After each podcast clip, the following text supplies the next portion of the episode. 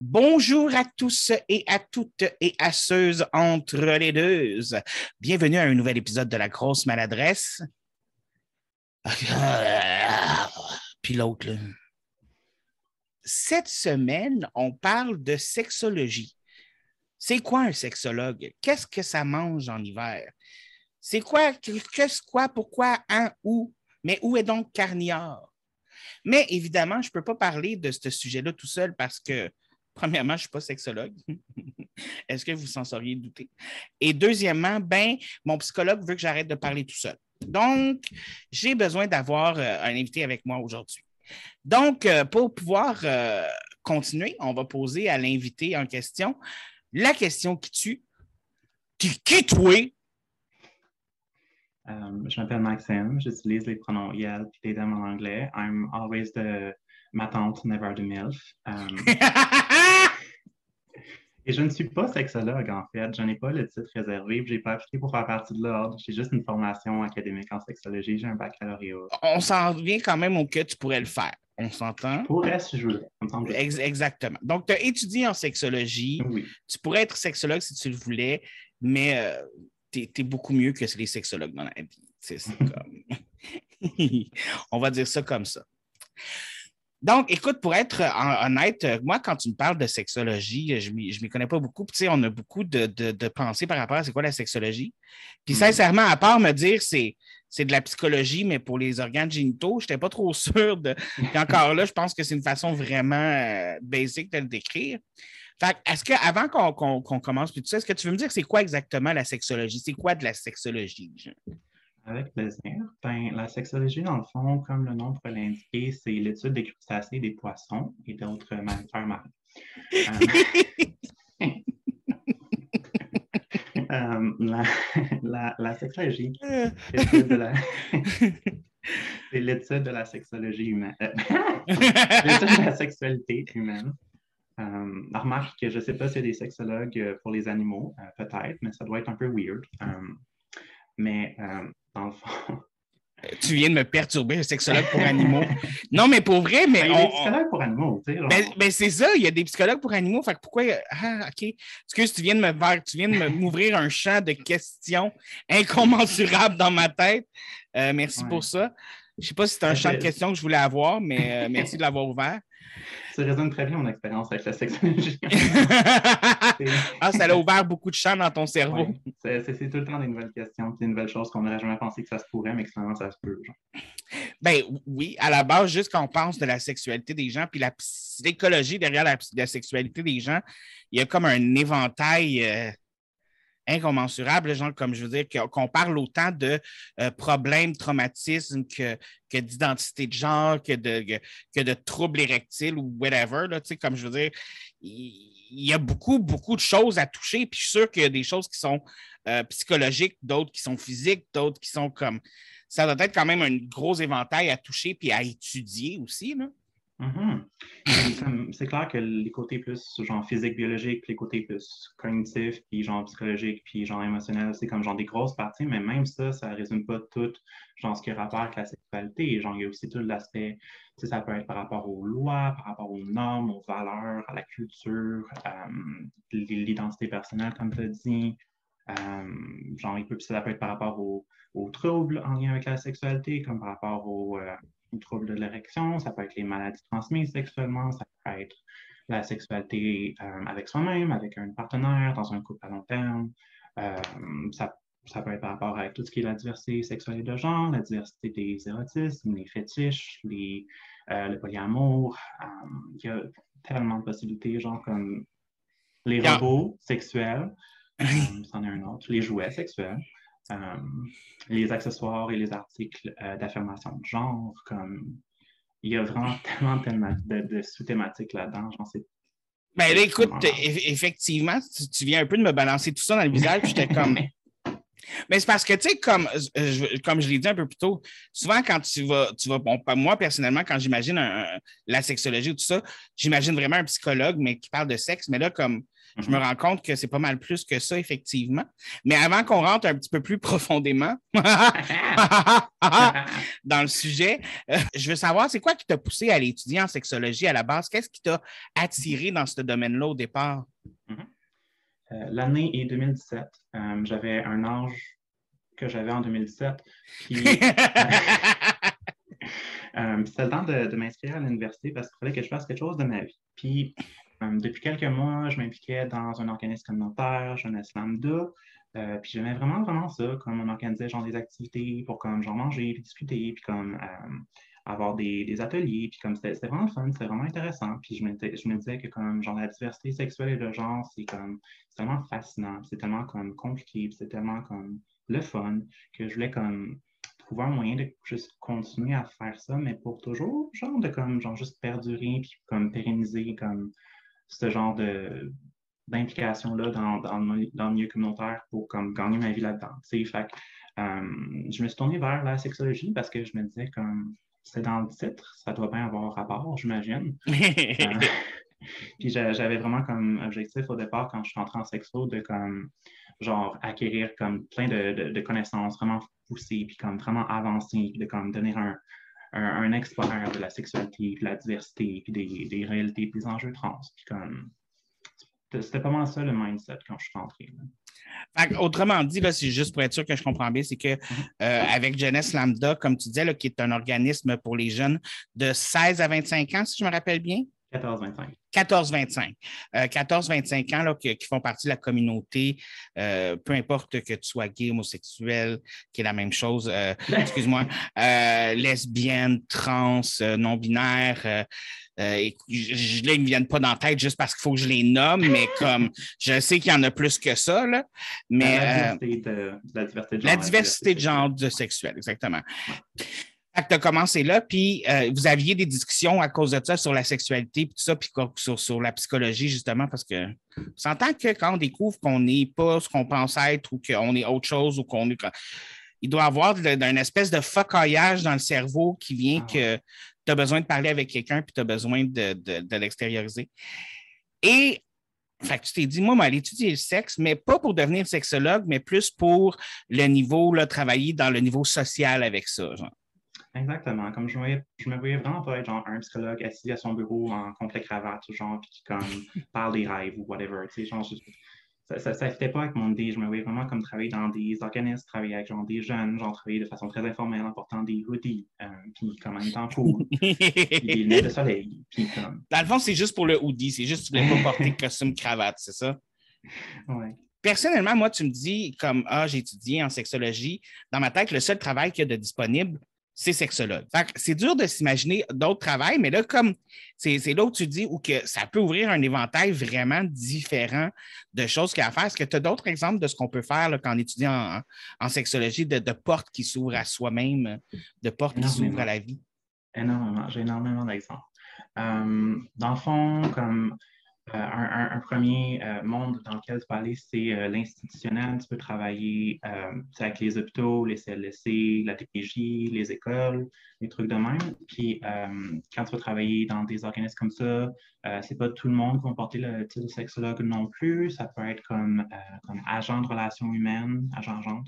c'est un titre qui est quand même populaire. ça peut être genre intervenant, intervenante, responsable de dossier, comme responsable de l'accueil. Comme il y a vraiment comme plein d'autres types, parce que, genre, c'est ça, un truc aussi important en sexologie, euh, on a aussi une formation juste d'intervention de base. Tu sais, on peut faire de l'intervention dans plein de domaines, pas juste nécessairement tout lié à la sexualité. On peut comme parler des relations humaines, on peut parler de, de, de l'emploi, de, de, du logement, comme n'importe quel problème de la vie quotidienne, on peut comme aider avec ça quand même. Ça, ça, se ça, ça, se résume même pas seulement juste au sec, parce que au sec, même. Oh, on aime ça quand c'est lubrifié. Ça se résume aussi, dans le fond, à d'autres types de, de, problèmes ou de problématiques ou d'entraide, parce mm-hmm. que vous avez tout de même, vous apprenez tout de même une base de relations humaines, comme tu dis. Exactement, exactement. Puis d'outils, puis de stratégies, puis de, comme, de façon d'écouter le monde. Fait que c'est ça, tu peux travailler dans des trucs comme plus formels, un peu des, institutions. tu peux travailler dans le communautaire comme que je fais, dans des organismes communautaires, comme des organismes LGBTQ, mais aussi ça peut être dans plein d'autres sortes d'organismes. Ça peut être dans des maisons des jeunes, par exemple, il y en a beaucoup. sinon aussi dans, pour revenir au premier que je disais, il y a aussi des personnes qui ont travaillé, je connais des personnes qui sont des, euh, des cliniques d'avortement, par exemple, des personnes qui sont dans euh, des, euh, des, cliniques de santé sexuelle par rapport aux, infections transmissibles sexuellement, puis le dépistage par rapport à ça, par exemple. fait tout le côté plus comme santé, biologie, des trucs de même. ça peut être des organismes pour les jeunes parents, des garderies, des trucs de même. Euh, fait qu'il y a ça. Euh, dans un comme dans l'autre, c'est souvent comme aider des gens un à un. Ça peut aussi être aider des gens euh, comme des, des groupes, animer des, des, rencontres ou comme des ateliers, des formations, par exemple. Ça peut aussi être dans un, un, niveau au-dessus, peut être comme aider des populations, genre aider des sociétés, des, des plus grands groupes, des, des, genre faire des formations des professionnels, par exemple. Ou j'imagine euh, que même probablement, genre comme une espèce d'anthropologie sexuelle, de, de, mm-hmm. de, parce que veut, veut pas, on peut connaître une société aussi par rapport à comment euh, le sexe est vu dans la société ou comment c'est établi. Tellement. La sociologie aussi. Comme, je pense que la, sexologie et la sociologie, ça ne sonne pas juste similaire, c'est un peu aussi similaire dans euh, ce qu'on fait. Puis justement, euh, quand tu as une formation en sexologie, euh, une des choses que tu peux faire, c'est d'enseigner la formation au sexologue de l'avenir, devenir professeur. professeur de sexe? oui. D'ailleurs, je pense que je ne l'ai pas encore mentionné, mais sexologie, présentement, il y a juste un programme en Amérique du Nord et dans le monde. c'est le programme à l'UQAM. C'est un baccalauréat. Il y a aussi deux profils de maîtrise soit en recherche, soit en clinique. Puis il y a aussi un doctorat qui se fait. Tu peux devenir docteur du sexe. Euh, oui. Est-ce que est-ce que c'est un programme qui est genre contingenté, que c'est dur de rentrer? Oui, quand même. Oui. Euh, quand même contingenté parce que ça prend genre des, vraiment, des, bases comme vraiment solides euh, sur la biologie notamment, puis comme aussi sur les, statistiques, puis comme il y, a, différents comme, trucs importants comme savoir pour rentrer, c'est pas un, un, programme facile, mettons. Euh, puis genre les cours qu'on a, sont, c'est, quand même des cours comme assez avancés. Genre, il faut, quand même avoir une base en rentrant.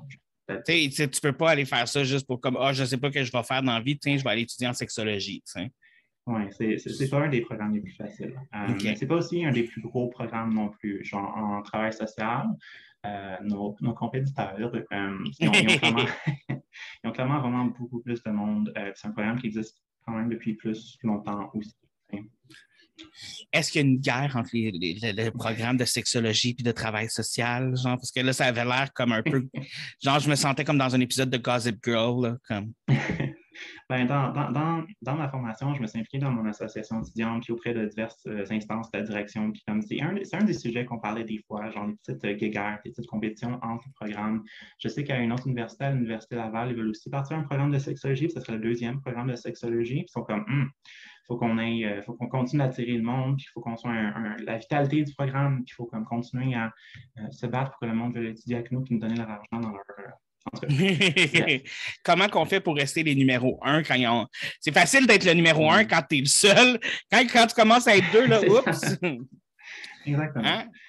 C'est un, peu comme le sexe. C'est facile de se faire plaisir tout seul. Quand tu es rendu avec quelqu'un d'autre, c'est plus difficile. Mais on dit ça, puis il y a du monde qui a misère à se faire plaisir à eux autres même. Ah, il y a euh, ça. Il y a ça. J'avoue qu'il y a des traumatismes. Il y a... Effectivement, je n'ai pas pensé à beaucoup de personnes dans la population. Oui.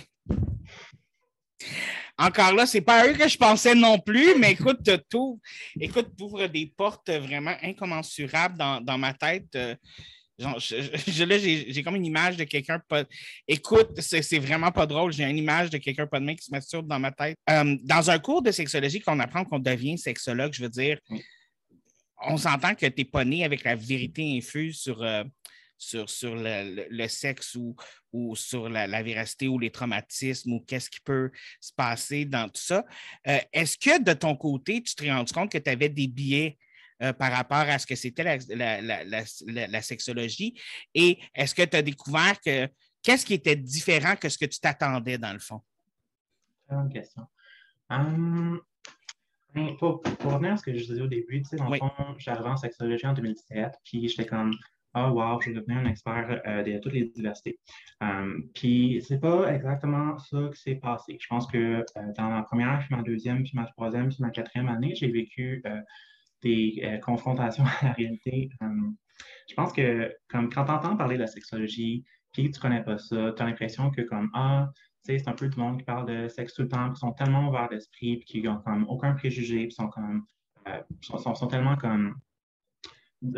Sais, genre, c'est du monde ouvert d'esprit. Ben, à la base, oui, là, tu dis des personnes, premièrement, quand tu veux que quelqu'un étudie en n'importe quoi qui a rapport avec la santé mentale, que ce soit psychologie ou n'importe quoi, tu espères que c'est des gens qui sont ouverts d'esprit à la base.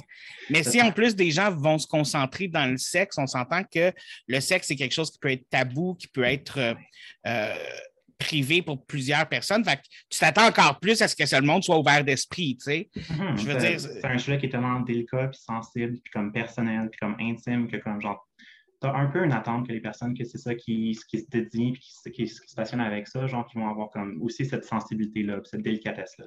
Tu t'attends pas à ce que Sainte Prude Marie étudie pour devenir sexologue. C'est ça. Parce qu'à la fois, il faut comme genre être ouvert d'esprit, mais il faut aussi avoir genre un, intérêt pour ça, genre, puis comme avoir un petit côté un petit peu wild, puis un petit peu comme intéressé par les choses taboues. Um, puis être un peu euh, différent de comme d'autres domaines d'intervention que ça peut être plus une Sainte Marie, par exemple. Euh, mais bref, en tout cas, euh, c'est ça. Je, suis rentré là en croyant ça aussi. Puis comme euh, ce que j'ai euh, un peu malheureusement découvert, c'est que c'est pas toujours le cas. Il y a des personnes en sexologie, il y a des professeurs, mais aussi parfois des étudiants, des étudiants, mais surtout des professeurs que sont, qui, ont, qui, ont, une vision qui, qui est différente de la mienne, disons, par rapport à certaines choses.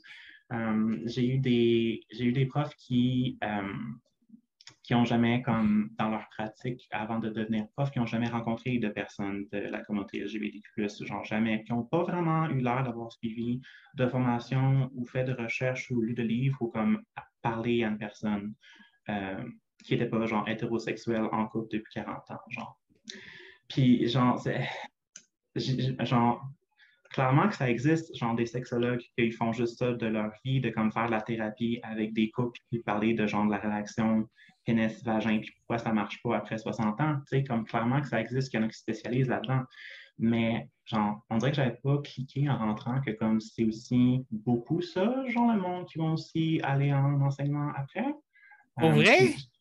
Oui, c'est un truc que je ne m'attendais pas non plus. Puis il m'a beaucoup surpris. Genre, il y avait des personnes un peu. Euh, ben moi, sincèrement, quelqu'un qui me dit qu'il va aller étudier en sexologie, je m'attends que ce soit quelqu'un qui soit qui, connaissent la communauté LGBTQ, euh, qui, connaissent plein de, qui connaissent des, quand même des kinks, des, qui connaissent des maladies sexuelles, que whatever. tu sais, je m'attends mm-hmm.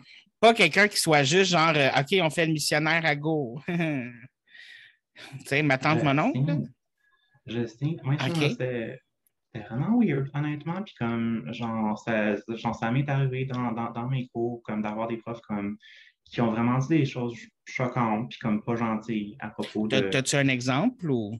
Euh, OK. Dans un de mes cours, j'avais une prof euh, qui euh, qui, je pense qu'il travaille dans une école avant ou actuellement, puis qui avait genre des, des jeunes qui venaient dans son bureau de, de sexologue, d'agent de relations humaines, puis qui était comme, euh, genre, puis elle, nous parlait de genre des personnes qu'elle avait vues, puis elle avait comme genre aucun respect pour comme genre leur confidentialité, whatever, genre, elle nous, comme, elle nous racontait clairement une histoire qu'elle avait, genre, sans changer aucun détail.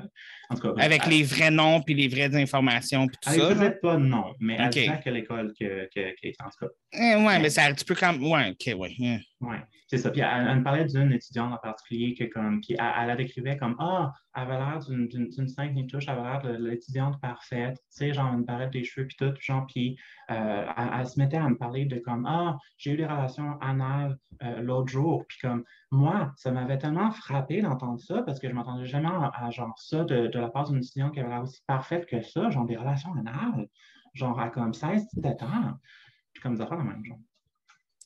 OK, je ne veux pas péter la bulle de cette euh, madame-là, mais j'ai plusieurs de mes amies féminines qui sont hétérosexuelles et qui aiment les relations anales autant que les relations vaginales. Ben oui, c'est en mode à cette heure. le monde le font. Voyons donc. il y a des hommes hétéros, il y a des hommes hétéros qui sont même pas gays puis qu'ils vont aimer mieux plus mettre leur blonde dans les fesses que dans le vagin. Ça existe. Pas savoir dans leur propre fesses. Uh Exactement. Je veux ah, dire, c'est même un puis à, à, la base, un hétéro peut aimer ça, se faire mettre dans les fesses, puis être quand même pas gay, ne pas être gay puis ne pas être intéressé par les hommes, mais aimer que sa blonde lui rentre un doigt ou aimer que sa blonde y aille avec un dildo. Je veux dire, mm-hmm. sans vouloir rentrer dans la vie privée de gens que je connais, j'ai une personne que je connais qui est très proche de moi euh, qui, qui, un jour, cette personne-là m'appelle et me dit David, j'ai essayé l'anal hier. Je ne sais pas pourquoi, mais ça fait vraiment mal. Je n'ai pas été capable de continuer tout ça. Nanana, qu'est-ce qui se passe? Puis là, j'ai dit OK, mais quelle quantité de lubrifiant t'as mis? Puis là, la personne en question me dit ben, J'en ai pas mis. Puis là, j'étais comme, ben là, certain que ça va faire mal si tu fais ça à sec, calice. C'est pas un vagin, cette affaire-là pour ça qu'on a besoin de sexologue. Exactement. On dit au monde d'utiliser plus jour. Mais non, mais c'est ça. Puis tu sais, comme cette personne-là, c'est une femme qui sortait avec un gars, puis qui, qui a essayé ça. Et le gars aimait ça aussi que cette femme-là le, on dirait que j'ai peur de le dire comme parce que comme on dirait que toutes les façons que je veux le dire, ça sonne vulgaire dans ma tête, tu sais. Je, sais, mais tu sais, je veux dire comme il y a une différence entre mettons dire faire euh, faire l'amour puis fourrer. Tu sais, il y en a un qui est plus vulgaire que l'autre. Puis tout ce que j'ai dans ma tête, qu'il est en train de la, en train, comme de doiter son chum. Puis je trouve que ça sonne comme plus vulgaire, mais je trouve pas d'autres mots, hmm. genre. Tu comprends ce que je veux dire? Donc. Euh, ouais, mais euh, je sais pas. Mais, ouais, OK, on va dire ça comme ça. Ouais. C'est ça.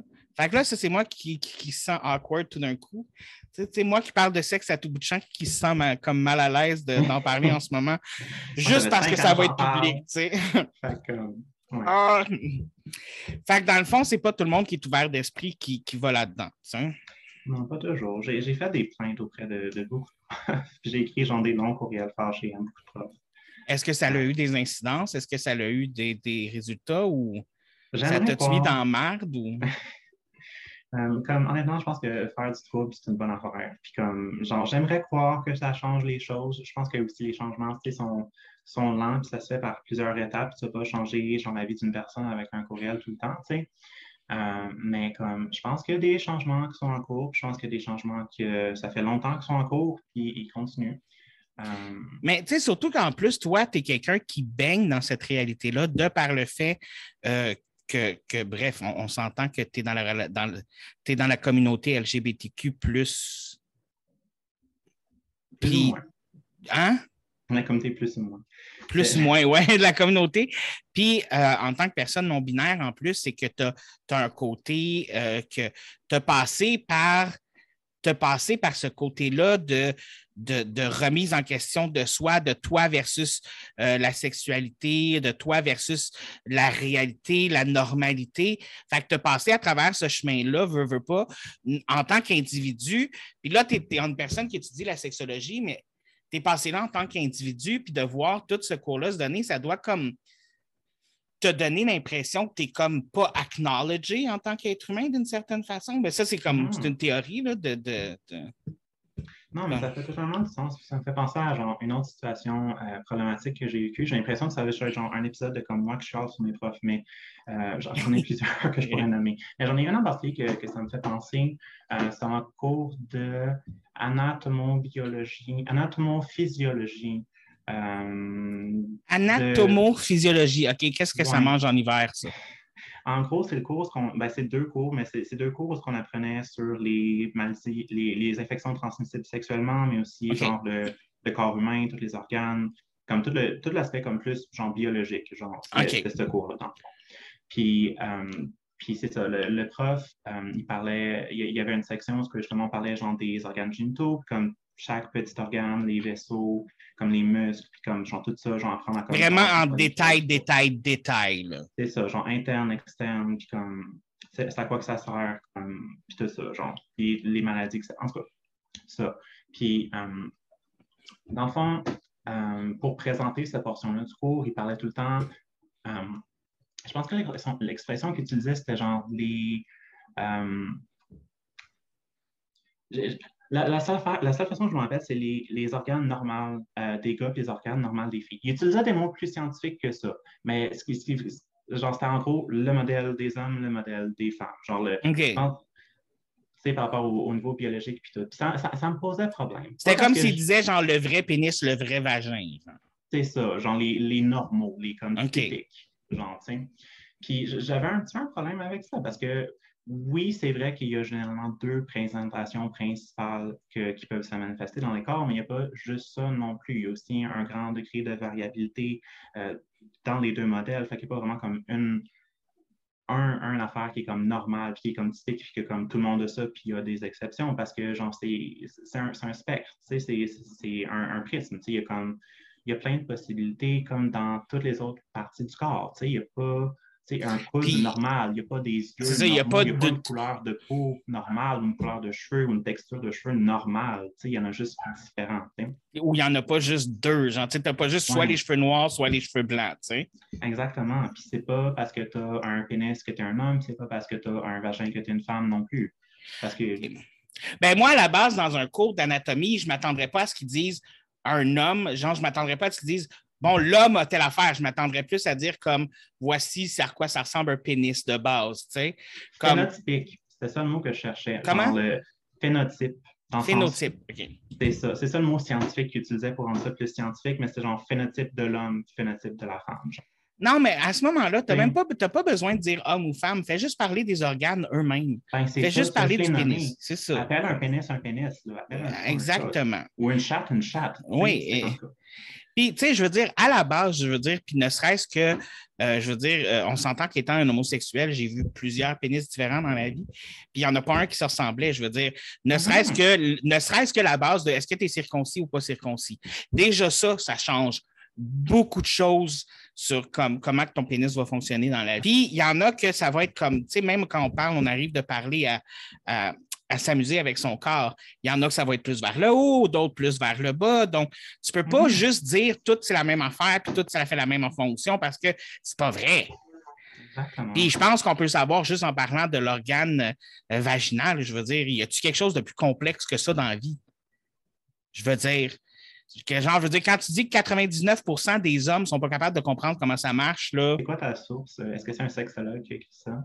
Non, ça, non, ça, c'est juste vraiment moi qui. Ma source, c'est toutes les femmes auxquelles j'ai parlé qui m'ont dit que les hommes étaient vraiment mauvais c'est ça, ma source. Mais je m'excuse, mais c'est vrai, je veux dire, la plupart de mes amis hétérosexuels en ce moment euh, qui sont célibataires, puis même certaines qui sont en couple, m'ont toutes dit que euh, les hommes de notre époque, sont très euh, mauvais niveau euh, sexuel et que pour en trouver quelqu'un qui, qui, vaut la peine et qui aime le partage, c'est très, très, très, très rare. Mais ça, je le tiens de mes amis hétérosexuels. Mais sans prendre en même temps, je pense que ça peut venir d'un problème avec. Euh, j'en parlais avec une de mes amies dernièrement, on pensait que ça pouvait être lié à la porn, au cinéma pornographique, parce que dans ce genre de film-là, la femme est montrée comme une espèce de tu y touches, puis ça vient de suite, puis c'est comme euh, ça se met en mode on, puis euh, le, phallus devient un peu le, le saint graal de, que toute femme recherche et qui donne l'orgasme simultané à la seconde. Puis on s'entend que dans la réalité, c'est pas ça la réalité. C'est sûr que la porn mainstream, c'est pas nécessairement une image qui est comme réaliste de la sexualité, mais comme il y a aussi différents types de, pornographie, comme il y a différents types de, films de divertissement aussi. Tu sais, genre, il y a des films d'action, ça ne veut pas dire que c'est comme réaliste de la vie de tous les jours non plus. Tu sais, il y a des films qui c'est plus genre. Mais oui, ça je comprends, mais c'est quand la, quand la plupart des hommes vont se mettre à se baser là-dessus mm-hmm. pour faire leur éducation sexuelle, c'est là qu'il y a un problème parce qu'on s'entend que sans vouloir chialer, l'éducation sexuelle, que ce soit à l'école ou des parents ou tout ça, c'est pas moi, personnellement, celle que j'ai reçue, c'était pas ce qu'il y avait de plus vargeux. Je ne sais pas comment ça se passe. Aucune. Moi, j'étais dans la génération comme au milieu ou avant ou pendant la réforme, genre, fait qu'ils ont juste comme rien fait pendant mon année, Moi, ce qu'ils m'ont appris, c'est que un homme et une femme doivent se protéger quand ils font des enfants, puis que c'est la seule bonne raison du sexe. Sinon, ben, tu t'en vas en enfer. Oui. Puis j'ai appris qu'on on avait un cours, un espèce, c'était un cours, on appelait ça FPS, c'était formation personnelle et sociale. Puis écoute, on a eu un cours d'une heure, là, vraiment basé sur le sexe seulement. on s'entend là dans comme cinq années de secondaire, une heure là-dessus basée sur le sexe. Et dans cette heure-là, j'ai appris qu'un de, mes collègues d'école, un des étudiants dans ma classe, parce que le, prof avait demandé, le prof avait demandé, tu sais, comme ça ressemble à quoi du sperme, tu sais? Et tu as un élève qui a levé, tu sais, puis tout le monde levait la main, puis ben, c'est gluant, c'est nanana, c'est nanana. Puis tu as un élève qui a levé sa main, puis qui a dit, ben, c'est verdâtre. Puis tout le monde s'est retourné vers lui, puis ils ont fait comme, tu devrais peut-être aller voir un médecin, genre, comme. Mais, bref, ça, ça m'a frappé. La texture et l'odeur et la saveur et euh, le son que ça fait, euh, ça peut varier beaucoup en, chaque individu à différents moments de la journée selon l'alimentation facteurs. J'ai aussi suivi un cours de sexologie euh, quand j'étais au cégep. Mais on s'entend que c'était de la base. C'était vraiment beaucoup de la base. Et tu as le prof de sexologie qui était, premièrement, il était vraiment beau. Genre, j'étais comme, je buvais chacune de ses paroles. Mais à un moment donné, il expliquait dans le cours que lui, euh, il avait été obligé d'aller voir un, psychologue justement parce que chaque fois qu'il avait un orgasme, il éclatait de rire. Mais un rire incontrôlable, genre qui pouvait durer genre de 15 à 30 minutes. Là. Donc, tu sais, tout ça. Oui. oui. Et donc, euh, puis là, il ne nous a pas dit c'était quoi le traumatisme, mais tu sais, il a fait comme je me suis rendu compte que c'était relié à un traumatisme. Mais moi, dans ma tête, j'ai juste, il vient-tu compter ça devant tout le monde? Je pensais que dans mes premiers cours à l'université, genre, genre, dans les premières, premières fois, j'étais comme, oh, on parle de sexe, tu sais, je me faisais rougir. J'avais, oh.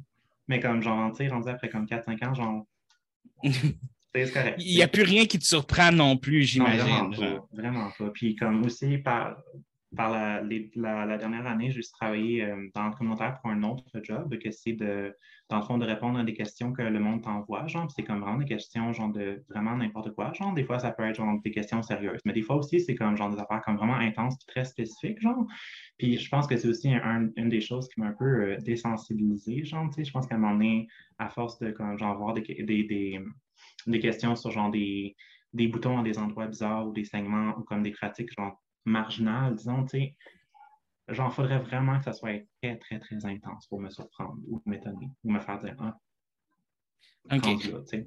mais y a-tu quelque chose que tu te rappelles que quand tu as appris, que ce soit un trouble, que ce soit une maladie, que ce soit un kink, que ce soit n'importe quoi, tu te rappelles-tu de certaines choses que quand tu, tu les as appris, tu as fait ça existe? Dans un de mes cours, c'était diversité des érotismes. La deuxième partie de la session, euh, on était comme tout en équipe, puis c'était une classe de comme 90 personnes, quelque chose de même genre, puis comme chaque équipe euh, trouvait un kink ou un fétiche ou un érotisme comme vraiment spécifique, genre, puis comme travaillait comme toute la session dessus, ben la deuxième partie de la session, puis faisait une présentation orale à la fin, genre, puis comme tout le monde en avait un, puis c'était comme encouragé de comme en chercher des plus comme créatifs, puis originaux, puis comme moins communs, tu sais. Puis comme il y, en a qui ont fait, tu sais, genre sur le monde, genre sur le puppy play, genre le monde qui se déguise en, chien pour comme, ou en, ou en poney, ou en comme genre des animaux, tu sais, comme des trucs classiques, très vanille, très ordinaires. Oui. ben toi, tu trouves ça vanille et plate, mais tu sais, comme, comme, moi, moi, je suis comme. Déjà là, je suis comme, tu sais, je, je, connaissais c'était quoi parce que, tu sais, il y a eu une mode euh, YouTube où que ça, ça, on, montrait ces gens-là pour euh, justement. Euh, bref, oui, continue. Oui. franchement, comme porter des articles qui font avoir l'air d'un animal qui ferait ça. J'en ai petites oreilles de, de chat, voyons donc. mais c'est pas un kink, mon affaire. Mais, mais ça pourrait. Puis si c'était un kink, j'ai vu des trucs parce que mon chum a déjà travaillé dans un sex shop. Puis euh, il y a une affaire, c'est comme une espèce de butt plug, genre. Puis c'est une queue de chat. Après, fait si tu veux comme. Bref, c'est ça. Mais je vais bref, mon anecdote. Oui, oui. une des équipes, c'était pas la mienne malheureusement, mais j'aurais tellement aimé ça. En fait, c'est un fétiche qui était vraiment intéressant, euh, puis vraiment spécifique. C'était à propos d'un film. Euh, T'as-tu déjà vu Charlie la chocolaterie? Oui. Je me souviens plus du nom de la fille, mais comme une fille qui mange des bleuets dedans, je pense. oui. Elle se transforme en bleuet, genre, puis elle se met à flotter, genre, puis comme tout, ce genre rouge, rouge mauve, puis comme. Oui, oui, oui, la petite violette, oui. Ben, il y a du monde qui fantasme là-dessus sur l'idée de comme manger des bleuets ou comme genre des, des fruits, puis de comme devenir comme tout rond, puis comme de couleurs, comme funky. Puis, ouais. J'ai oublié, c'est Violette quelque chose, quelque chose, le, nom complet ce fétiche. Je peux le trouver puis le mettre dans les commentaires si tu veux. Mais, euh, ouais, genre, c'est un peu comme similaire au monde que, tu sais, genre, il y a du monde qui s'assoivent sur un gâteau, sur un ballon, puis ça les fait comme je sais pas si ça, tu nous l'as déjà entendu parler. Moi, oui, mais en tout cas, je sais plus ce qui est connu ou pas de la population générale, mais... Mais ça, ça, je ne le connaissais pas, tu vois. Euh, non. Je connaissais les gens qui se mettent dans des, dans des gros trucs de latex puis qui souffrent dedans là, pour comme avoir l'air comme ça. Mais des gens qui s'assisent sur des ballons. Ah oui. Mm-hmm. Puis le ballon explose, c'est comme, oh, ça fait un bruit. Oui, le bruit d'un ballon qui explose, ça ne m'excite pas. Là. Au contraire, ça me fait peur, mais ça, c'est une autre histoire. Mais en même temps, c'est ça le problème aussi, c'est que quand, quand on entend des choses comme ça, on compare avec ce, qu'on aime soit de ça, puis c'est l'erreur à ne pas faire. Mm-hmm. Mais j'avoue que c'est quand même un peu. Euh... moi, déjà, tu me parles de furry, puis je commence à être comme Oh, c'est flyé. Oh, oh, mon Dieu, j'aimerais ça parler avec quelqu'un qui est furry juste pour comprendre. tu sais, fait qu'imagine quand tu rentres dans des affaires plus kinky, tu sais. Comme, euh, non, moi, puis en plus, genre, comme, mon, mon, mes connaissances de kink est très limitée. Puis, je veux dire, comme, je connais ceux de base, comme tu disais, le pony, poppy, euh, furby. Euh, maintenant, je connais les ballons. les gâteaux aussi. Les gâteaux, oui. puis celui que, celui que je trouvais le plus bizarre, puis que j'utilise tout le temps parce que quand j'étais jeune, il y a tout le temps qu'il y a, quelqu'un qui disait tout le temps ça dans ma famille, je ne me rappelle pas qui, mais qui disait quelqu'un, tu sais, ceux qui aiment fourrer avec les arbres. Là. Hmm. Fait que, tu sais, genre, comme il y a celui-là que je connais aussi. Parce qu'il y a quelqu'un dans ma famille qui aimait vraiment ça parler de ça. Euh, ah! Puis ceux qui aiment leur voiture, parce qu'il y a eu un épisode télé de Mon étrange addiction du gars qui s'est marié avec sa voiture puis qui avait des relations sexuelles en mettant le pot d'échappement. Oui puis que sa voiture était consentante. Il demandait le consentement au moins. Mm-hmm. Je pense qu'on a vu une émission similaire dans le cours que je te parlais, mais comme c'était. Je pense que c'était un gars qui avait comme trois, quatre autos, puis comme c'était une relation polyamoureuse avec une voiture. Il y avait tous des noms, genre. Moi, c'est là que j'avais vu, le gars était vraiment marié avec sa voiture, puis, euh, tu sais, il disait, euh, tu sais, on se, comprend bien, elle puis moi, puis euh, on aime le même type de musique j'étais comme un peu perturbé parce que dans ma tête, c'est toi qui choisis la musique que tu mets dans ton auto. Fait of course que. bref. Mais tu sais, vois, ça, c'est des choses que moi, personnellement, dans ma tête, je, comme, je comprends pas comme pour le pourquoi du comment, mais si ça te fait plaisir, fais-toi plaisir. Euh, tant que tu ne touches pas à ma voiture, tout est bon. Parce que je sais que ma voiture n'est pas consentante. Surtout qu'elle n'existe pas, ma voiture. Donc, euh, touche, touche pas à mon char! Euh, non, c'est pas vrai.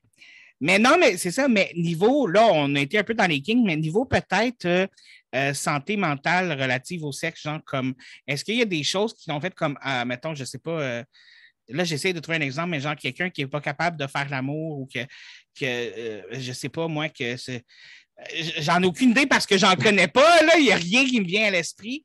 Mais tu sais, qui n'a peut-être pas nécessairement rapport au kink, mais tu sais, des problèmes qui peuvent exister que tu as fait comme ou une maladie sexuelle qui peut exister que personne comme est au courant. Tu on connaît toutes les mêmes, là. sida, euh, gonorrhée. Euh, puis, juste parce que je veux les dire, ils ne viennent pas, genre. Puis je sais que les connais toutes, là, les, la syphilis. Mais bref, tu comprends? Quelque chose qui. De, de, nous du moins connu, là, de nous du de l'obscur sombre? Là? Ben, un truc qui est moins connu, puis qui n'est pas une maladie, mais euh, la sexualité, l'apostrophe asexualité. Oui. Euh, les personnes qui, euh, qui ne ressentent pas d'attirance sexuelle pour qui que ce soit, pour aucun genre. puis un peu aussi dans le même ordre d'idée, mais qui n'est pas la même chose, l'art romantisme, encore une fois, l'apostrophe, le monde qui ne ressent pas d'attirance romantique. Euh, tu peux être les deux en même temps, tu peux être juste un ou l'autre, tu, peux être une personne asexuelle qui est vraiment genre dégoûtée par le sexe puis qui en veut vraiment pas, ou tu peux être une personne genre asexuelle qui a vraiment une opinion neutre, ou même une opinion puis un intérêt comme pour la sexualité comme plus intellectuel, un peu comme le monde qui va en sexologie, euh, puis comme genre je pense que c'est un truc qu'on ne parle pas assez souvent. Je pense, pense même dans les communautés euh, LGBTQIA, même avec le A, il y a encore beaucoup de monde qui pense que le A, c'est pour allié, puis pas pour asexuel, par exemple. Euh, puis je pense que c'est, ça serait important d'en parler plus, puis d'inclure les personnes euh, asexuelles dans nos discours, euh, parce qu'il y a aussi des difficultés comme spécifiques en rapport avec ça. Je te vois froncer les sourcils. Je pourrais dire autre chose, mais je pense que tu as une question. Oui, oui, mais c'est surtout, je me dis, ça doit être dur pour ces personnes-là dans le sens où, je veux dire, une personne qui est asexuelle, mais qui tombe en amour avec une autre personne qui est qui n'est pas asexuelle, ça doit être quand même difficile comme relation parce que là-dedans, mm-hmm. une des personnes s'attend à avoir du sexe, l'autre n'en veut pas vraiment. Ça peut être compliqué, mais c'est pas nécessairement genre impossible ou un deal breaker nécessairement non plus. Il y a des personnes asexuelles que comme ils n'ont pas genre nécessairement genre une grosse libido, mais qui sont comme corrects avec la sexualité. Des fois, ils trouvent ça le fun, mais c'est pas genre un besoin ou un désir ou comme un, un truc vraiment profond dans d'eux, contrairement à des personnes qui sont pas asexuelles. Puis, euh, c'est comme je vais le faire, mais ça ne sera pas le, highlight de ma journée. Oui, c'est ça. C'est pour faire plaisir à l'autre. C'est comme quand tu écoutes une émission que, tu trouves plat. tu fais un peu plus pour l'autre personne. C'est le fun des fois. Genre, ça dépend des personnes. oui, c'est possible. Puis oui, c'est un risque comme il y a une incompatibilité à ce niveau-là, mais il y a aussi des personnes qui ne sont pas nécessairement sexuelles, mais qui sont comme correctes à juste se masturber. Ou il y a aussi euh, il y a aussi beaucoup de personnes asexuelles qui vont être euh, dans des communautés euh, polyamour aussi, qui vont comme se trouver des partenaires ne sont pas asexuels, mais que ce partenaire-là va avoir d'autres partenaires pour combler ses besoins en matière de sexualité, mais qui va quand même être dans une relation comme intime puis personnelle, puis comme possiblement genre comme très importante puis significative, sans nécessairement que la sexualité joue un rôle là-dedans. Puis aussi, tu sais, ça arrive aussi juste simplement que deux personnes asexuelles se mettent en ensemble, c'est juste il n'y a pas de problème. Dans le fond, c'est juste un problème de couple de plus à régler en communiquant. Exactement. C'est tellement important la communication. Il y a un truc à retenir de ça, de moi qui me plains de mes profs puis qui parle de fétiches, c'est la communication. Euh, c'est ce qu'on fait en ce moment. C'est ce qu'on devrait tout le temps faire, tout le temps, sans arrêt, toujours parler, jamais arrêter. C'est ce que je crois. Puis, tu sais, en ce moment, étant donné que tu es dans des organismes beaucoup qui aident les gens, j'imagine que tu dois utiliser ton expertise aussi, euh, que ce soit, soit pour les personnes non-binaires, les personnes trans, euh, puis les aider à passer à travers tout le questionnement, euh, toutes les complications. Puis, puis on se dit, là, les, les complications qui viennent avec autant psychologique que que du monde autour qui viennent. Mm. Euh, est-ce que c'est quelque chose qui, qui, est, facile à faire pour toi? Ou étant donné que tu fais partie du, même monde, est-ce que c'est quelque chose qui, qui gruge un petit peu les. Je pense que aider une communauté quand tu fais partie de cette communauté-là, ça peut parfois être un couteau à double tranchant. Parce que autant d'un côté, genre comme tu vas connaître c'est quoi, tu vas être capable de relate avec l'autre personne, tu vas avoir des bonnes bases, ça va être genre facile, ça va te venir instinctivement, genre quoi dire, puis quoi faire un peu, genre tu vas pouvoir comme, genre te baser sur tes propres expériences, les expériences de gens qui, que tu connais aussi, puis comme, il y a des trucs qui vont être beaucoup plus faciles, mais aussi, euh, puis c'est plus facile de comme créer un lien avec la personne, puis avoir genre comme des trucs en commun, puis avoir une solidarité déjà. Mais aussi, de l'autre côté, euh, oui, c'est vrai que des fois, genre, ça peut aussi avoir des difficultés. Tu sais, des fois, tu vas rencontrer des personnes qui vont vivre des situations vraiment similaires à ce que tu as vécu, puis ça va te faire comme revenir des sentiments que tu as déjà vécu dans le passé, qui sont pas tout le temps le fun, puis ça peut genre compliquer de ton côté, ça peut te gruger plus d'énergie, et puis aussi, c'est possible de justement te reconnaître dans cette personne-là, puis comme projeter un peu, genre, puis penser à des trucs qui, t'ont aidé, qui ont aidé des gens que tu connais, mais qui vont pas nécessairement être ce que la personne que, tu as devant toi a besoin en ce moment aussi, tu sais. Euh, fait que je pense qu'il y a des enjeux euh, importants à prendre en compte quand on fait de l'intervention euh, par et pour, par les pairs. de faire attention à ça, mais je pense que de façon générale, je travaille beaucoup dans des, dans des organismes, je fais beaucoup de bénévolat dans des organismes qui travaillent par, les, euh, par et pour, donc que les personnes qui ont vécu des situations puissent adresser euh, des situations avec la même population, dans le fond. Puis je pense que c'est de façon générale quelque chose de vraiment positif, de comme quelque chose qui peut vraiment aider, de comme pour la, tant pour la personne qui aide que la personne qui se fait aider, de comme. Un espèce d'effet de catharsis, dans le fond, genre? Oui, très bon mot, David. Oui. Puis de comme juste, genre, voir que c'est possible de comme s'en sortir, genre, puis de comme aussi de pouvoir inspirer, genre, un sentiment d'espoir comme dans une personne plus jeune, tu sais, genre, qui a aussi un vécu comme similaire, puis qui a vécu, genre, la discrimination, la marginalisation, puis qui peut comme se sentir très mal, puis comme, genre, vraiment comme perdre espoir, genre, que les choses vont changer, comme ça peut. C'est vraiment quelque chose de très powerful, je trouve. Mais c'est sûr que c'est vraiment quelque chose qui, est difficile de se remettre dans, certains bains. Mais effectivement, je trouve ça intéressant de voir que, comme je ne sais pas, as dit à un moment donné que ça pouvait autant aider toi que l'autre personne. Donc, ça aussi, ça a ce niveau-là intéressant. Euh, sinon, dans, tout l'aspect de la sexologie au complet, dans, dans tout ce qui est disponible de faire, dans tout ce qui est les possibilités, est-ce qu'il y a quelque chose que tu t'es dit, genre comme non, ça, ce secteur-là, je ne touche pas à ça, arc. C'est drôle que tu dises ça. C'est pas exactement ça. Mais dans le fond, euh, à l'automne qui s'en vient là, là, comme on est à l'automne presque, on est pas mal à l'automne, c'est bientôt l'Halloween. C'est bientôt ma fête! l'automne, l'automne, la rentrée scolaire, j'étais supposé, euh, j'ai fini mon bac, j'étais supposé rentrer à la maîtrise, j'ai été accepté, j'avais un projet de thèse, j'avais genre des qui étaient supposés comme être mes directions de thèse, puis de comme genre commencer ça. Mais j'ai dit non j'ai dit comme ça ne me tente pas de continuer à l'école encore un autre 2, 3, 4, 5 ans parce que je ne suis, plus, je suis plus capable. Euh, j'aime vraiment ça, l'école. J'aime vraiment ça apprendre. J'aime vraiment ça, mon domaine. Je trouve ça fascinant. J'adore les personnes que je rencontre, mais je suis tellement épuisée, tellement épuisée de comme tout le temps avoir des travaux à mettre, puis tout le temps me faire évaluer sur ce que je pense, comme ma méthode de travail, puis comme genre, j'aurais pas genre, été capable de continuer surtout, aujourd'hui. Surtout que, comme tu dis, tu as eu des professeurs, tu as eu des personnes qui, qui n'ont pas l'ouverture d'esprit dont tu as besoin puis dont toi, tu fais preuve. Fait que ça doit être dur de se battre contre ça. Premièrement, tu travailles déjà dans le social où tu te bats déjà contre la société qui est comme ça. Là, tu te bats dans ta vie tous les jours contre la société qui est comme ça parce que tu as ta vie privée aussi, que, tu fais partie de, la communauté. Et là, tu arrives à l'école puis c'est un autre combat. Un moment donné, je comprends que ça doit être épuisant, calvaire. Excuse-moi. Correct. Ça pas te censurer après ça fait genre des années que je me pratique. Genre, je veux faire de quoi avec ma pratique. Genre, comme, genre, je me sens prêt, j'ai hâte de comme juste faire ma job. Puis. Miaou, miaou. Fait que t'as hâte de juste faire ta job. Oui, beaucoup. Puis j'aime ça l'automne. Puis j'aime ça pas travailler à l'école pendant l'automne. Je comprends ça. Ça va te faire du bien aussi. Là, de... En tout cas, je, te le souhaite. Écoute, on aime ça quand les choses sont calmes, un petit peu relax, que ça va bien, que c'est pas trop vargeant d'un côté puis de l'autre. Oui, j'entends dire que c'est fun. Oui, ben, moi, moi je, l'ai vécu dans les quelques derniers. oui, ta chatte est très bruyante. je me suis rendu compte après de ce que je viens de dire. Mais euh, ton chat miaule très fort.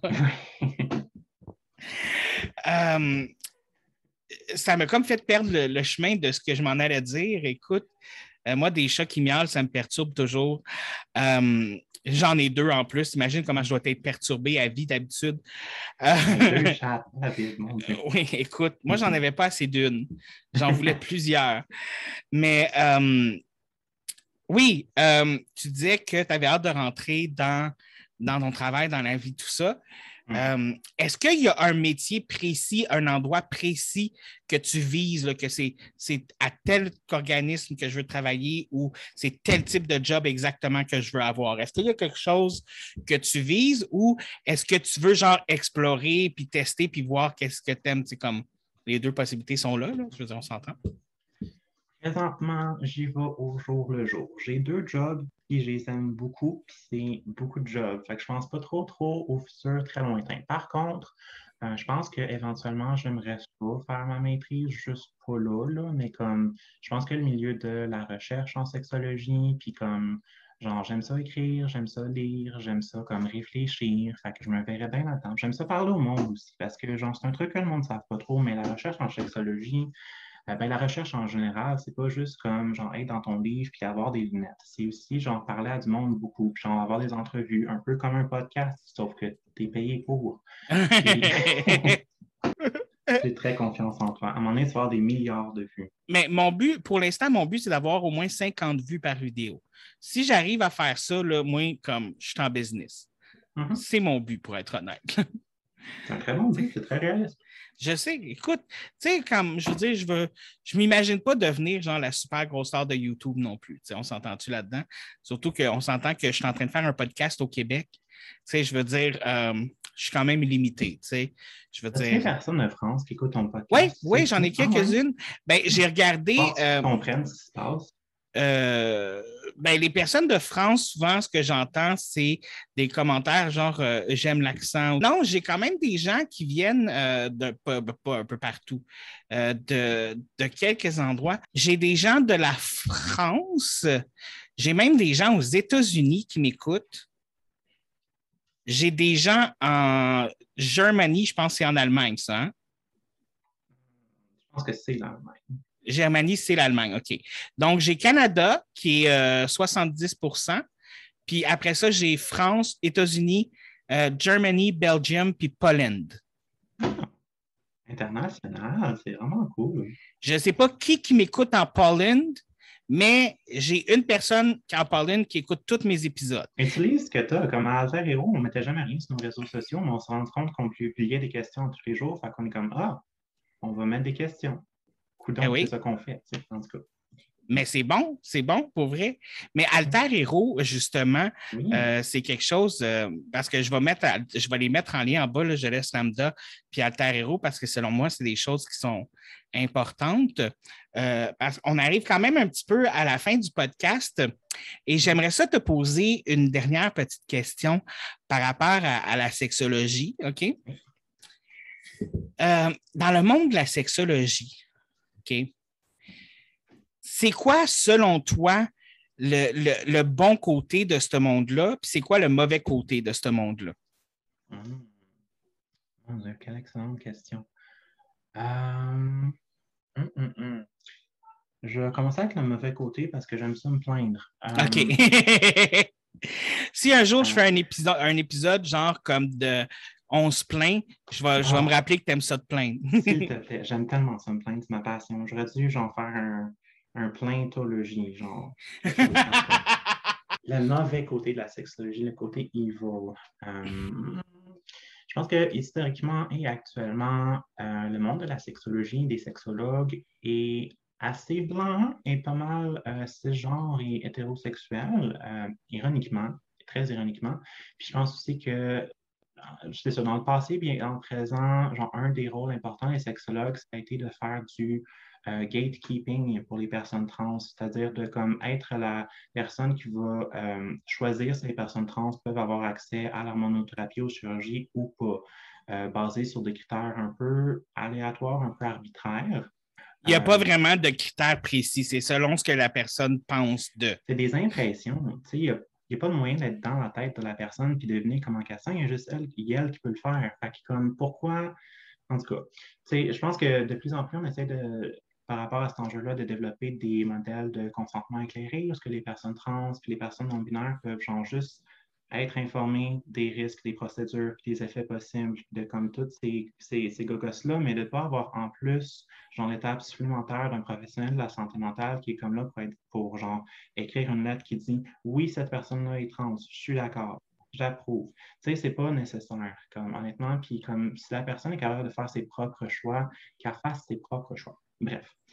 Euh, ben, je, comprends un petit peu ce que, ce que tu expliques, puis euh, je comprends l'importance, mais en même temps, j'ai comme une espèce de, de, déclic qui se fait dans ma tête, puis peut-être que c'est un biais que j'ai, en fait, probablement que c'est un biais que j'ai, mais est-ce que c'est pas un peu important de juste de, euh, parce que c'est une grosse décision, je veux dire, que si la personne euh, trans veut prendre des hormones ou tout ça, euh, mm-hmm. OK, je pense que là, vas-y, tout ça, parce que c'est pas quelque chose qui se change pas. Mais quand, je pense que quand c'est rendu à peut-être avoir l'opération physique pour changer de sexe, c'est une plus grosse décision selon moi, puis c'est pas quelque chose qui peut être euh, défait facilement, si tu comprends ce que je veux dire? Est-ce que ça serait pas important là d'au moins avoir juste un, pas nécessairement genre un suivi psychologique de la mort qui tue, mais juste s'assurer justement que c'est fait dans les, bonnes, pour les bonnes raisons, dans le fond. Les chirurgies d'affirmation de genre sont effectivement irréversibles, contrairement aux hormones dont la plupart des effets sont facilement réversibles. Par contre, euh, si on peut, mettons, faire une métaphore, est-ce que une personne qui va avoir accès à un avortement devrait avoir une évaluation psychologique poussée pour déterminer si ses raisons d'avoir un avortement sont bonnes? Non, mais non, ça, je pense pas. Est-ce qu'une personne qui va avoir une augmentation de ma mère comme vraiment comme intense devrait aussi avoir une évaluation psychologique et un, suivi de 4 à 5 rencontres pour être sûr que c'est bien ça qu'elle veut faire avec son argent? Personnellement, ça, je pense que oui, mais ça, c'est moi, là. Mais, euh, puis pour ce qui est de la personne qui se fait avorter, je pense qu'elle devrait avoir droit à un suivi psychologique après, par contre. Gratuit, donné par le gouvernement. Excuse-moi. C'est sûr que, j'en peux avoir le droit de, consulter aussi simultanément, mais mon point, c'est que ça ne devrait pas être quelque chose qui est comme obligatoire pour avoir accès à la procédure. Puis comme peut-être que oui, la personne qui va avoir comme des super gros totons, ça pourrait bénéficier, je pense que la plupart des personnes pourraient bénéficier d'un suivi psychologique. Par contre, tel que le système est actuellement, il n'a pas besoin. Je pense que ça peut être très bénéfique pour certaines personnes. Je pense que ça peut être une option vraiment intéressante. je pense que c'est un enjeu vraiment important de comme, travailler à améliorer l'accessibilité des soins en santé mentale pour ceux qui en ont besoin ou ceux qui en veulent. C'est super important, c'est super nécessaire, mais comme je pense que c'est pas en l'obligeant au monde que ça va hmm. aider personne. Mais moi, je l'ai dit souvent dans le podcast et je le redis encore. Dans ma tête, tout le monde devrait avoir un psychologue, même les psychologues. Mm-hmm. Euh, les psychologues. Oui. Tout le monde devrait avoir un psychologue dans la vie. Et peut-être que tout le monde devrait avoir un sexologue aussi je veux dire, ou avoir accès à quelqu'un qui a des connaissances en sexologie. Et j'espère que beaucoup de personnes comme toi qui travaillent dans des organismes, euh, que ce soit pour LGBT, femmes victimes de violences conjugales, que ce soit dans n'importe quel endroit, parce que, veux, veux pas, il y a beaucoup de choses qui ont de l'impact sur notre sexualité, que ce soit maladie, que ce soit euh, relation avec les autres, que ce soit euh, qui on est, qui qu'on n'est pas, tout ça. Puis j'espère qu'il y a beaucoup de personnes comme toi, genre comme un peu partout, là, qui, qui ont cette ouverture d'esprit-là, de vouloir rendre les gens à l'aise dans qui ils sont, dans le fond. Écoute, là-dessus, je, suis désolé, mais on arrive à la fin du podcast. Écoute, euh, toute bonne conversation à une fin. Euh, à un moment donné, il va falloir qu'on se fasse un épisode juste, un épisode où on parle juste de kink de plein de différents kinks qui existent, genre comme, genre comme on va l'appeler Max essaye de traumatiser David. Comme. ça, risque d'être fait au bout de deux secondes, je suis sûr et certain. Mais on devrait se faire un épisode comme ça ou un épisode chialage ou n'importe quoi. Ça fait Je trouve ça vraiment le fun. Mais déjà, à la base, comme l'épisode sexologie, c'était quelque chose que je trouvais vraiment intéressant parce que c'est, je me suis rendu compte que c'est un monde que, que, que je ne connaissais pas. Puis même quand tu me disais au départ que tu étudiais en sexologie, moi, dans ma tête, là, Genre, comme vous alliez dans vos cours, puis vous regardiez des gens faire du sexe, puis vous vous disiez comme qu'est-ce qui était correct ou pas. C'est ça, exactement. Puis je me suis rendu compte à ce moment-là, ouais, peut-être que je n'ai pas conscience de ce que c'est pour de vrai. Genre. Mm-hmm. Mais euh, tu as éclairé un petit peu mes lumières. à peine, genre, on a à peine genre, scratché la, surface du clitoris en ce moment. là. Ah oui, on n'est même pas rendu à l'orgasme, genre. On n'a même pas trouvé le point G encore. Mm-hmm. Le point Grafenberg. Grafenberg? Oui, c'est le nom, le nom du gars, évidemment, qui l'a trouvé. Fallait bien que le point G porte le nom d'un gars, hein? Hum, je sais, écoute. Celui qui faisait les. les, les, les euh, qui soignait les femmes pour hystérie, là? C'était un, ceux-là, je pense même. Pourquoi est-ce que je ne suis pas surpris? Ah là là. Mais comme tu sais, j'aime beaucoup finir mes podcasts sur un conseil slash recommandation de la semaine. Est-ce que tu as un conseil slash recommandation de la semaine pour nous? Euh... C'est quoi le. Les bananes? Les bananes font goûter le sperme bon? Je pense que oui. J'ai un des fruits.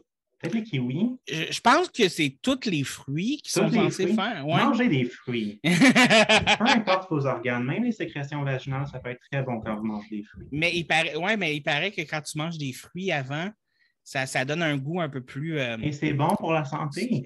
Exactement. Exactement. Tu vois, en plus, c'était une question que je voulais te demander si c'était vrai aujourd'hui, puis j'ai juste pas eu le temps de la poser. Mais euh, tu vois, euh, manger des fruits, ça goûte bon dans tous les sens du terme. Et écoute, moi, mon conseil slash recommandation va être quelque chose d'un peu weird. Je ne suis pas quelqu'un qui écoute vraiment beaucoup de pornographie parce que ce n'est pas quelque chose qui m'intéresse malheureusement. Moi, moi c'est la vraie affaire ou rien. C'est ça. Mais à un moment donné, va savoir pourquoi Euh, j'ai acheté un film pornographique que j'ai écouté avec une de mes meilleures amies, Guylaine, qui est lesbienne. Et c'est l'un des seuls que j'ai écouté et ça vaut la peine parce que c'est la chose la plus drôle que j'ai écoutée de ma vie. Euh, ça s'appelle The Hole et c'est une parodie de. Euh, là, j'ai un blanc du titre. Je pense que c'est Holes. Non, c'est The Ring. C'est une parodie du ah, film The Ring. Euh, c'est une parodie du film The Ring, mais en, film. Il aurait pu appeler The Cock Ring, mais comme visiblement, ils ne sont pas inclusifs. Non, c'est ça. Mais je pense qu'en disant The Hole, il faisait plus référence à l'anus, tu sais, comme. Ah. C'est pour ça. Puis bref, dans le fond, c'est quand tu écoutes la vidéo cassette, tu reçois un téléphone qui dit dans sept jours, puis sept jours plus tard, ben, tu deviens gay. C'est ça. Mais on a écouté ce film-là et va savoir pourquoi on a ri, mais on a ri. Donc, je vous le recommande, peu importe vous êtes qui. Euh, et on se revoit la semaine prochaine euh, alors qu'on apprend comment faire évoluer son Eevee en Power Rangers.